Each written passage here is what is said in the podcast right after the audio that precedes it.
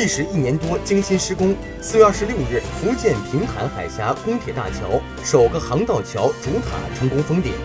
平潭海峡公铁两用大桥是福州至平潭铁路、长乐至平潭高速公路关键性控制工程，是我国目前施工难度最大的桥梁，全程十六点三四公里，是世界最长跨海峡公铁两用大桥。大桥下层设计为时速二百公里的双线一铁路，上层设计为时速一百公里的六车道高速公路。平潭海峡是世界三大风口海域之一，具有风大、浪高、水深、流急等特点，曾被国外桥梁建设同行称为“建桥禁区”。首个航道桥主塔成功封顶，完成了我国桥梁建造上的又一个传奇。